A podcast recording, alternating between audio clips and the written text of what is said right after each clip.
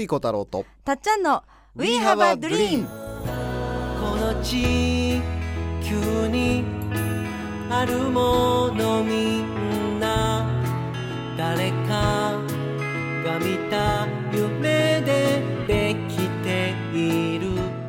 作家の翡翠小太郎です。たっちゃんこと田島かすみです。We have a dream は言葉の力であなたの夢を応援していく番組です人生を変える瞬間になればとっても嬉しいです。嬉しいです。今週もお送りします。夢が形になったら翡翠さん、今日の名言は何ですか？今日の名言はですねあのアフリカのタンザニアにあるですね、うん。あの文殊村っていうところがあるんですがはい。そこのある地域の村長さんの名言ですね。はい。お知り合いです。あの会ったことはないですね ぜひよろしくお願いします。見たこともないですねはい ただその村長さんに可愛がられた方がうん僕の友人なので、おーその詳しくはね後で語らせてもらおうと思いますが、アフリカのその絵画のアートの手法でティンガティンガっていうのがはい。あってですね、うん。その6色でうん描くペンキアートなんですが、ティンガティンガっていうんですが、そのんそのですねあの学びにアフリカに行った日本人のうん。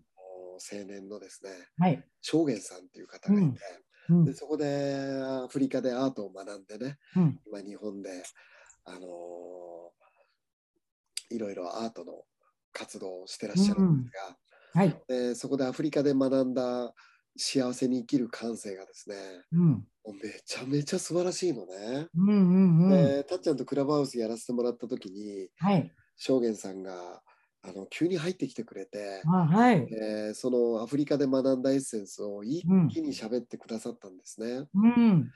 でその話はまた別にあの概要欄の方でねリンク飛べるようにしてますんで、うん。改めて聞いてほしいんですがはい。その文あの文殊村のねうん村長さんの名言あ、はい。今日お届けしたいと思います。はい。実際、あの、クラブハウスの2時間半ぐらいのだったのが、はいものすごい再生回数で、いまだに皆さんが聞いてくださってると思うと、やっぱり衝撃だったってことですよね。間違いないですね。もうこれは聞いてない方は 改めてぜひね概要欄でうん無料でたっぷりはい2時間半聞けますんで、うん。聞いていただきたいですね。まあちょっとね、あのー僕の朗読会の形での、あの急に入ってきてくださったので、はい。ちょっとね、その僕の朗読と混じ混じっちゃってるんで2時間半にもなってるんですが、ねもうね正元さんのパート、はい感動的なねえ。はい。水井さんが、あの、村長さんが乗り移ってるようなトークだったって言われた回で、貴重だったと思います。ありがたいです。この村長さんのエネルギーをね、うん。それで感じていただけると思うんで、あはい。では、そんな、今日は、その中から、はい、はい。その中からですね、うん。笑うように生きる。へえ。うん。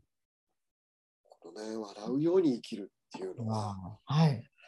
あのこの文殊村の村長さんはもううん本当に素敵なですね、うん。教育をされていてうん。で例えば5歳になるとねこの村では5歳になった時にうん。家族以外でうん一番何でも話せる人をですね、うんあの村長さんが家族以外で誰が一番話しやすいって聞いてくれるのこの村では。へえ。村長さんがね、5歳になった子供のところに全部回ってうんうん。家族以外では誰が一番話しやすいって聞くのね。うんうん。であの正元さんがうん。ねよく一緒にいた財ちゃんっていう3歳の女の子が、うん。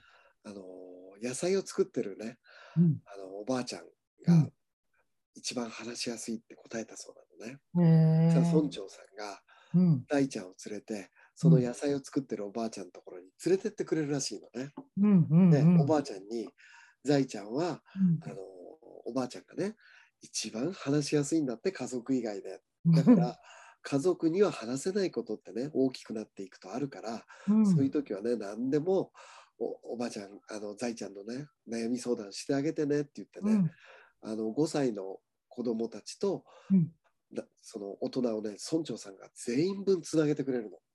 へえ確かに身内じゃ言えないことが起きてくると。うん、うんうんうん。へえ。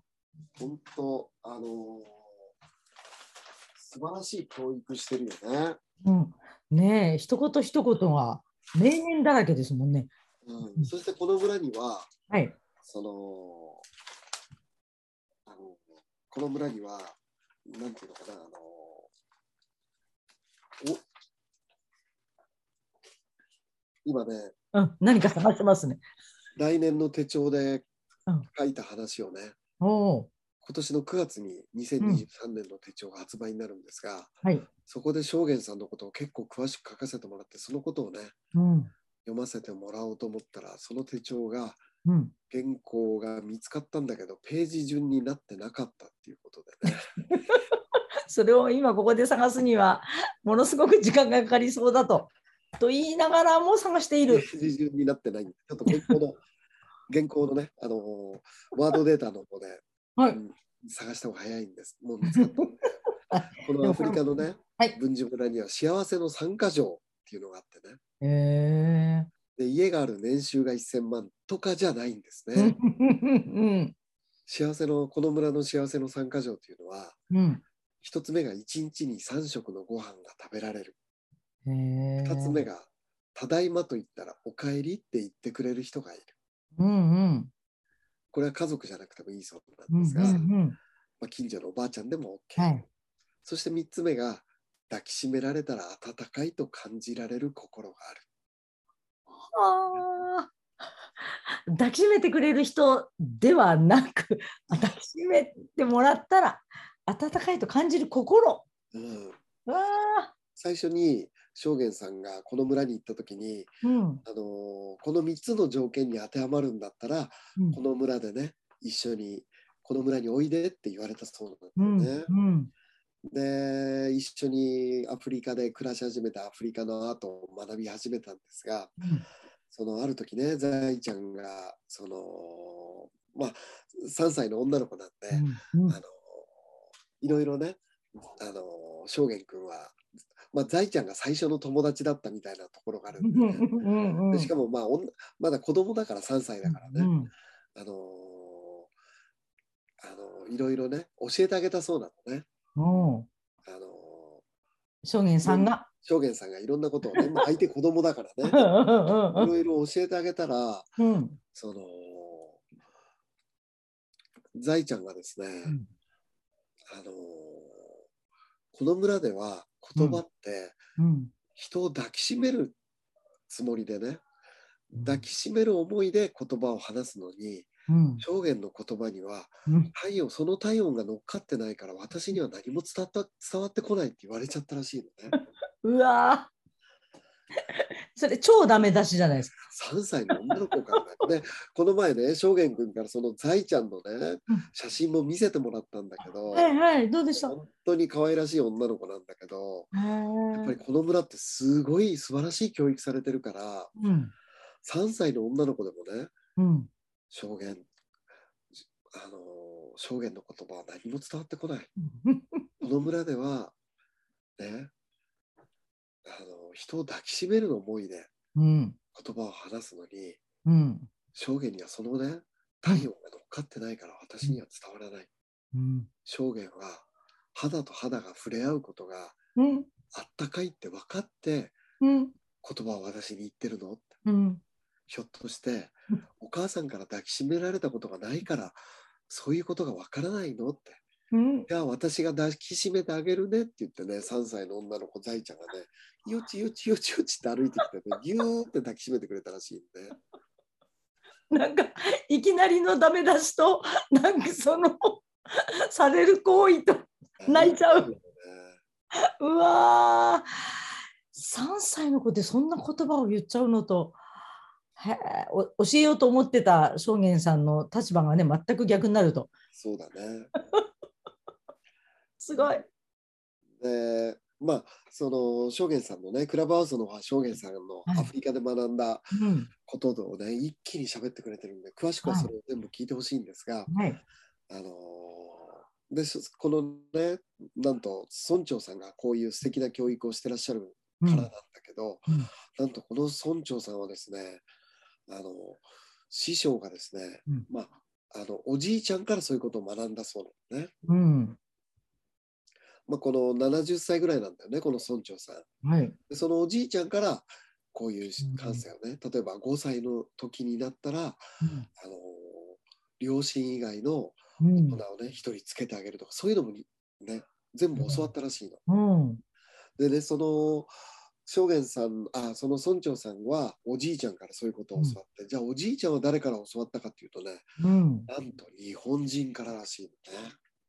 ねえそんなところに日本人。そうだからこの村ではそのなんとですねこの村は日本人の感性で営まれていてそれがめちゃめちゃ幸せでねうーん。でその村長さんからあの言われたことがあったらしくて、はい。俺たちはうん。その日本人がうんその感性を失った時に世界が滅びるんだおじいちゃんから習ってるんだと。ええほでどういうことかというと、う。うん。俺たちはねその牛のな牛が何て言ってるかも分かるし鳥のね、うん鳥が何て言ってるかっていう動物が何て言ってるのかは全部分かるけどうん。唯一虫の鳴き声だけは分からないんだ。うん。うん。虫の鳴き声だけは工事現場の騒音のようにしか、うん。もうやめてくれっていうような工事現場の騒音のようにしか聞こえないんだ。うん。それは世界中そうなんだ。だから京都にな鈴虫寺ってあるだろうって。うん。年中スズムシが鳴いててねうん日本人はそれを癒しのスズムシのな鳴き声はね癒しのように聞こえてるけど世界は違うんだぞってうん。世界はねそのスズムシ寺のことをノイズ寺って言われててうん騒音寺って言われてるんだとうん。だからみんなあの虫をの鳴き声に耐えられないってうん。世界中の人はそう言う言うんだと。うん。ただ虫の鳴き声をメロディーのように美しく聞こえる民族が日本人とポリネシア人だけが美しくね虫の鳴き声を美しく聞こえるんだ。うん。それはあの秘密はね日本語にあるんだ。母音言語にあるのね。ポリネシアも母音言語で日本も母音言語なんだけど、うん。あのその言語にあって別に日本人が特別っていうことじゃなくて日本語が宇宙言語なんだね。でその村長さん曰くですね、まあそれはおじいちゃんから習ったことらしいんだけど、うん。日本人はどうして虫の鳴き声のね？その虫の鳴き声の周波数にぴったり合った言語なんだ。うん。うん。どうしてそういう言語を日本人が作ったと思う？うん。虫の鳴き声をちゃんと聞こえるように日本人はそういう周波数帯で日本語を生み出したんだよ。うん。だから一番自然の繊細な声をキャッチできるのが日本人とポリネシア人だ。だからその日本人の感性が失われた時に世界が滅びるんだ。俺はおじいちゃんたちからそう習ってる。おお。へえ。でも証言を見ていたらうん。いつも何かに追われてるように見える。ね俺たちは不安になってきたんだと。お日本人はみんなそうなのかって。うんうん俺たちにとって日本人は希望だったんだ。うん希望なんだ。この世界を救う希望なんだ。うん証言を見てるとうんいつも何かに追われてるような気がしてね。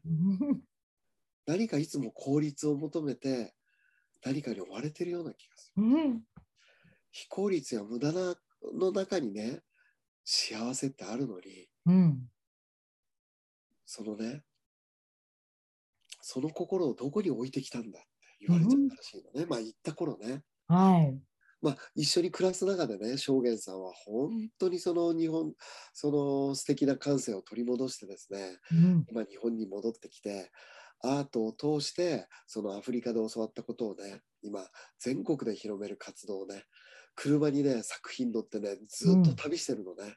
うん呼ばれててね、で僕の友達が公演頼んでたんだけどもう年内でもう1日2日ぐらいしか空いてないっていうぐらいのもうスケジュールぎっしりで大人気でねはもう全国呼ばれて行ったところでねもうお話ししててねその聞いた人がもう心が震えるんであ。うちにも来てくださいっていうのでうん。公演すればするほど公演依頼が増えていっちゃうのでうん。大人気なんだよね。まあ証言ってその Facebook でねはい。本名証言っていうのは英語でね証言。うん、アルファベットで。アルファベットでね。SHOGEN ですかね。そうだ SHOGEL だね、うんうん。で証言っていう形名前でねアーティストのしてるんで、ぜひチェックしていただきたいんですが、で、まあ、改めてねその僕ら日本人っていうのが、うん本当に宇宙言語たまたま日本語っていうね宇宙言語をあのも自然と共鳴して生きていくためにですね、うん自然と最も共鳴できる周波数で言語体系を作ってる、まあ、いわば宇宙言語なんだよね。うんその宇宙言語を話してる僕らには僕らにしかできないやっぱり調和をねうんあのもたらしていくやっぱりミッションがあるんだよね。うん。ねえ。なんかこのタイミングに正元さんが現れいずっといらしたんですけどね あのお会いするご縁があって それで本当にあの何かに追われてる日本人としてよくぞその文殊村に行っていただいたっていうか そしたら危機感を私たちまで広めてもらってハッとするのが自分たちですもんね。そうなんですよね。本当にすごいと思うこの巡り合わせね。まあ、今回僕は長野県帰りではい。長野に旅した帰りででうん。長野っていうのは葛飾北斎の美術館があって、はい。あの葛飾北斎自身は江戸の生まれなんだけど東京の生まれなんだけど、うん。あの長野とご縁があってね、うん。あの当時江戸時代って平均寿命40歳ぐらいなんだけどうん葛飾北斎は90歳まで生きたんだよね。うんうん。で80になってから歩いてね長野に3週間ぐらいかけてかな。そこでお寺の天井画を描いたりねやっぱり長野がすごく愛してたそうなんだよね。うんで晩年由来がすごくあるので長野県に葛飾北斎の美術館があって、まあ、うん。長野を旅した時そこ寄ってったら、い。寄ってってですねで画家のちょうど長谷倉みゆきさんなんかも一緒に旅してたので、はい。高島亮さんとかね成海良平さんうんたちとも、あの旅してたんですがでいろいろ長谷倉さんが、まあ、画家でもあるんで葛飾北斎さんのこと結構詳しくてね、はい。いろいろ教えてもらってたんですが、うん。あのその19世紀の頃にうん。西洋の、まあ、西洋のアートをうん100年進化させたっていうのが日本のアーティストたちだったらしいんだよね。おーでそれをジャポニズムって言われてるんですが、うん。その当時あの陶器をね輸出する時に、うん。その浮世絵が描かれたようなもまあ、まあ今で言うと新聞紙にね陶器をくるむみたいな、そのくるんである、うん。まあ、いわゆるまあなんていうのかなもうゴミのように扱われてるくるむやつがねうんうん。発金するように使われるようなやつ、うんうん。鑑賞材として。うんうん。めちゃめちゃ美しいと。へえ。何なんだこの絵はってなって浮世絵が注目されたわけなんですよね。でその描かれてる絵がですねうん。そのヨーロッパはやっぱりアートっていうのはもう貴族のものでありうん。王様のものだったわけなんでうん。お金をパトロンお金を出してくれる人の人物像を描くっていうのが絵だったんだよね。うん西洋のね。でそれは日本はなんと風景画を描いている。しかも色が多彩に使われている。はい。うん。さらにうん。絵って貴族を描くものなのに日本人はうん。庶民の生活がものすごくリアルに描かれている。彼らにとっては衝撃だったらしくて、で、それでですね、もうゴッホとかね、うん。あのーあのーそういった向こうのアーティストたちもですね、うんセザンヌからですね、あのーいろんなアーティストたちが刺激を受けてですね、西洋画壇を100年進化させたって言われてるんですよね。へえで、うまあ本当改めてですね、あの僕ら日本人のその調和の心を世界に発信してですね、世界のし進化を100年早める必要があるなっていうのがね、うんそれはアートの世界で江戸時代ね、僕らの先輩たちはそれをやってるので、うん。ちょっと僕らもね、受け継いでうん。心の進化をはい。日本人の作家たちはうん。世界の心をねうん。100年進化を早めたよねって言えるようなねうん。活動を僕らはしていく必要があるんだなっていうのを改めて長野でうん。めちゃめちゃ感じたんですよねへえ。だからもうニュージャポニズムっていうかねうん。そういう動きをね本当にいろいろやっていく必要があるなっていうのはねへえ感じ。ましたね。ねすべてはもともと自分たちが持っていたものを思い出すというか、そういう感じだから、新しいものを作るわけではない。そうですさね。まあ、うんそれが、まあ、あの、ぐじゃあ具体的にどうするかっていうとですね、はいはい。実はそのジャポニズムっていうのは、今、その、あの、長野県からですね、うん。旅から帰ってきて、改めてうん。そこに思い至ったんですが、実はその前からですね、はい。あのー書いていた幸せがずっと続く手帳のテーマがですね、うんうん。まさにニュージャポニズムにつ向かうための4つの習慣っていうタイトルでです、4つの習慣というテーマで書いていまして、はい。その手帳がですね、2023年の手帳なんですが、うんもうあの書き終えてるので、うん。9月に出ますんで、はい。このニュージャポニズムの扉を開くためにですねお、ぜひその9月発売になる幸せがずっと続く手帳、サブタイトルは今年は変身っていうテーマなんですね。うんうん。おすすめっていう形でうん。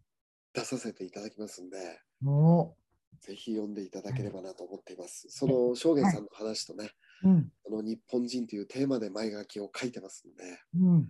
じゃあどうやったらあの日本人の感性を取り戻せるかっていう翡翠なりの秘策がですね、はい。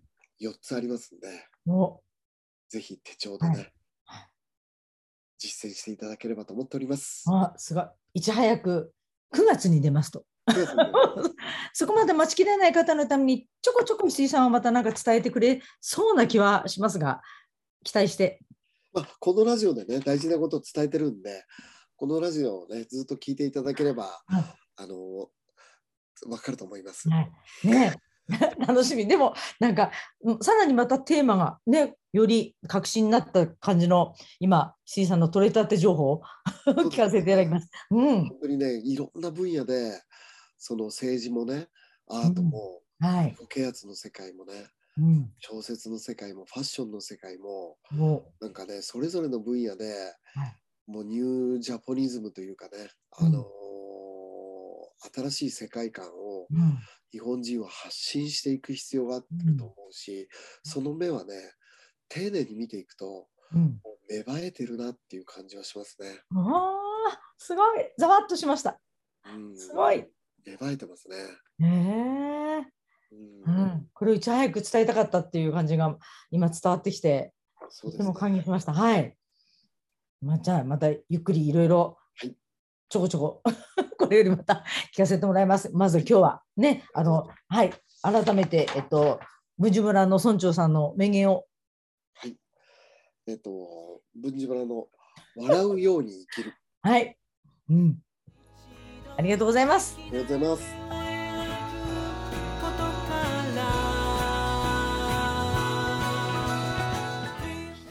We have a dream この番組はあなたの一歩を応援します。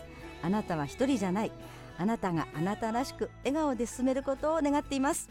みんなの夢が叶って地球が夢に満ちた惑星ドリームプラネットになるために翡翠小太郎とたっちゃんこと辰島かすみでした。また来週。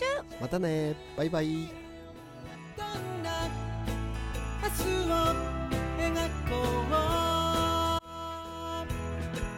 涙こぼれそうな時でも信じること忘れないでいいよ愛も